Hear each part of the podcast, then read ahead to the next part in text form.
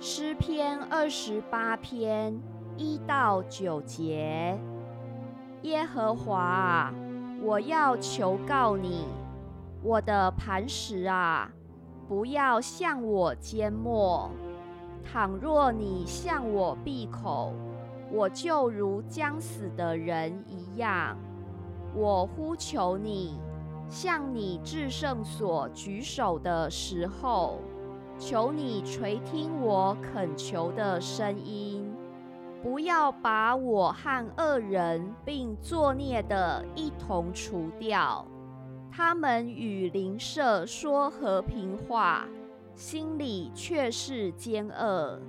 愿你按着他们所做的，并他们所行的恶事待他们。愿你照着他们手所做的待他们，将他们所应得的报应加给他们。他们既然不留心耶和华所行的和他手所做的，他就必毁坏他们，不建立他们。耶和华是应当称颂的。因为他听了我恳求的声音，耶和华是我的力量，是我的盾牌，我心里倚靠他，就得帮助，所以我心中欢乐，我必用诗歌颂赞他。